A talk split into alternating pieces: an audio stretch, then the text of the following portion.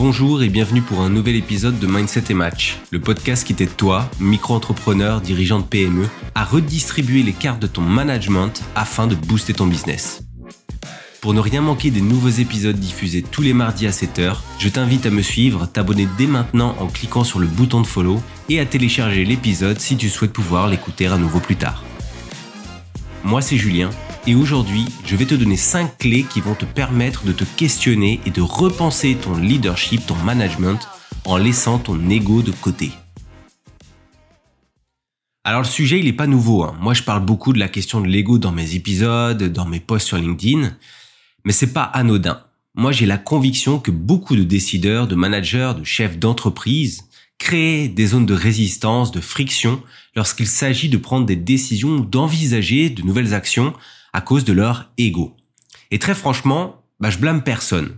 Tout le monde a déjà été confronté à ce genre de situation. Si je prends l'exemple classique d'un entrepreneur qui a monté son activité de zéro, qui a sué 100 EO pour la développer, et qui à un moment donné se voit confronté à des difficultés qui méritent peut-être l'appui de conseils extérieurs, le premier réflexe, en général, bah, c'est de se dire, bah, si je suis arrivé jusqu'ici sans aide, pourquoi je pourrais pas y arriver maintenant à surmonter euh, la difficulté en continuant de la même manière Et dans la même veine, on pourrait tout aussi bien parler de certains mythes et croyances tenaces qui jouent avec notre mental comme si j'ai besoin d'aide, bah, c'est que je manque de qualification. Donc c'est un aveu de faiblesse. Euh, c'est un manque de vision. Donc en bref, il y a énormément de choses que l'on peut euh, considérer dans ce contexte, mais le fait est que eh ben, l'ego joue avec notre cerveau, joue avec notre mental, et pour pouvoir avancer, il faut faire un vrai travail sur soi, pour soi, et in fine pour son entreprise. Et donc voici cinq clés pour se questionner et mettre en place un leadership plus averti. Alors la première clé, il faut reconnaître l'impact de l'ego. Donc ici, on parle d'une réelle prise de conscience. Bien souvent, dans mes accompagnements, moi j'ai eu euh, le cas de personnes qui voulaient trouver des clés pour résoudre une situation sans avoir fait le travail préalable des causes. Bien souvent, l'ego, il était en jeu. Alors rien de mal à ça, hein, bien au contraire, car un, événement parfois isolé, mais contraignant, nous aura permis de faire ce travail de euh, comment l'ego a pu influencer mes décisions, mon indécision, comment il a impacté une situation donnée. Est-ce un besoin de reconnaissance, une peur de l'échec, un besoin de rester au contrôle ou d'autres facteurs? Bref, ici, on travaille sur la personne. Et c'est ce que je t'invite à faire. C'est la première étape. La deuxième clé, apprends à écouter activement. S'il y a quelque chose que j'ai vu maintes reprises chez mes prospects ou mes clients, même dans mon entourage, c'est que beaucoup entendent mais n'écoutent pas. On est tellement absorbé par notre fonction, nos objectifs, notre volonté de réussir, que l'on n'est plus aussi alerte qu'on ne le croit. Donc laisser quelqu'un parler, c'est pas suffisant. Il faut aller plus loin. Et pour pouvoir réellement écouter et considérer les idées, les remarques, euh, autant de perspectives valables qui iront peut-être à l'encontre de ce que tu as en tête, mais qui va peut-être pouvoir aider à débloquer une situation. Souvent, notre ego, il nous pousse à imposer nos idées, à négliger celles des autres. Après tout, on est le patron, on sait. Eh ben non. Il faut pratiquer cette forme d'humilité. Car c'est elle qui va te permettre d'enrichir ta compréhension et au final de pouvoir prendre des décisions qui sont plus éclairées. Bien évidemment, hein, on n'y arrivera jamais sans être passé par la première étape, la première clé qui est reconnaître l'impact de l'ego. La troisième clé, c'est accepte le fait que tu ne sais pas tout et que tu ne maîtrises pas tout. Quand on a la tête dans le guidon, quand on connaît un certain succès, quand on croit qu'on a enfin découvert la formule magique, la formule qui fonctionne, quand on a atteint un, certain objectif clé, l'ego, eh ben, il se gonfle. Et c'est normal, hein, ça fait du bien, mais c'est aussi un danger.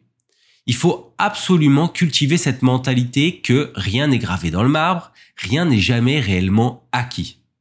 Il faut pas confondre ça avec du pessimisme, hein, attention. C'est juste une forme de conditionnement qui te permet de mieux gérer les hauts. Et si tu cultives cette mentalité d'apprentissage continu, si tu admets que tu ne sais pas tout, tu vas t'ouvrir beaucoup plus à ce qui gravite autour de toi. Tu vas être beaucoup plus alerte. Et tu vas, de fait, favoriser ta croissance personnelle, professionnelle, hein, et probablement aussi celle de ton activité. La quatrième clé, c'est évite la défensive automatique. Alors premièrement, hein, être sur la défensive tout le temps, c'est ultra fatigant. Ça draine ton énergie et en plus ça le draine au mauvais endroit. Tu vas chercher à justifier, à avoir raison, alors que tu devrais examiner objectivement la critique. Tout ne tourne pas autour de toi et de ta personne. La critique, même si elle peut être parfois personnelle et peut parfois faire mal, hein, eh ben, elle doit déclencher en premier lieu un questionnement et pas une réponse directe.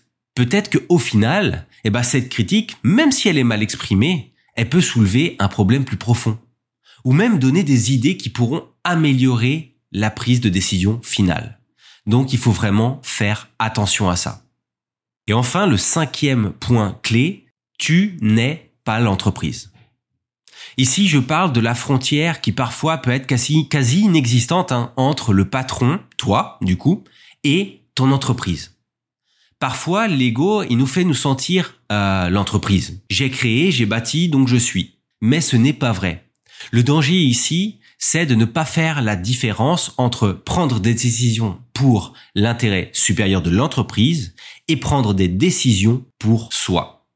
Alors pose-toi à chaque fois la question de savoir si la décision que tu t'apprêtes à prendre est pour toi ou pour l'entreprise et ce qui la compose, c'est-à-dire les employés, les clients, tout ce qui gravite autour, tout ce qui est directement lié à l'activité.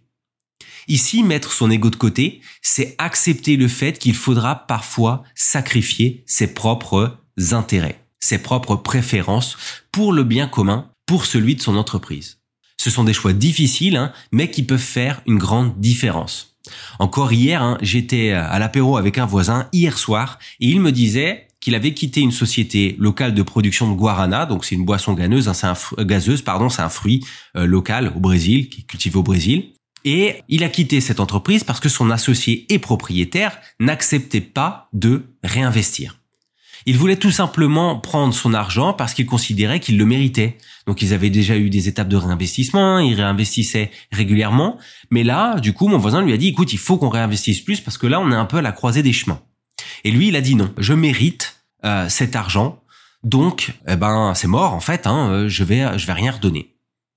Bref, d'un coup, il se considérait, dans ce cas-là, l'entreprise. Il ne voyait pas que la situation allait devenir instable s'il ne prenait pas de décision pour le futur de l'activité. Il a pris des décisions pour lui. Et aujourd'hui, hein, ça fait six mois que mon voisin donc est parti de l'entreprise et elle a été mise en vente. Et c'est dommage, hein, mais ça illustre parfaitement à quel point l'ego peut avoir des conséquences néfastes pour son activité. Donc au final, hein, les cinq clés dont je viens de parler, eh ben, elles font partie d'un vrai processus d'apprentissage. Et elles sont essentielles pour mieux aborder tes défis managériaux de demain. Cela ne fait pas tout évidemment, hein, mais c'est un passage obligé pour garder le cap et continuer à progresser et faire avancer ton business. Merci d'avoir écouté Mindset et Match, le podcast. J'espère que cet épisode t'aura aidé à comprendre que tu vas pouvoir mieux entreprendre, mieux manager et ouvrir de nouvelles perspectives en te livrant de ton ego. Si cet épisode t'a plu, n'hésite pas à t'abonner, partager et si tu veux discuter de ce qui te préoccupe, tu peux me contacter sur LinkedIn et WhatsApp, le lien et le numéro sont en description. C'était Julien, à mardi prochain.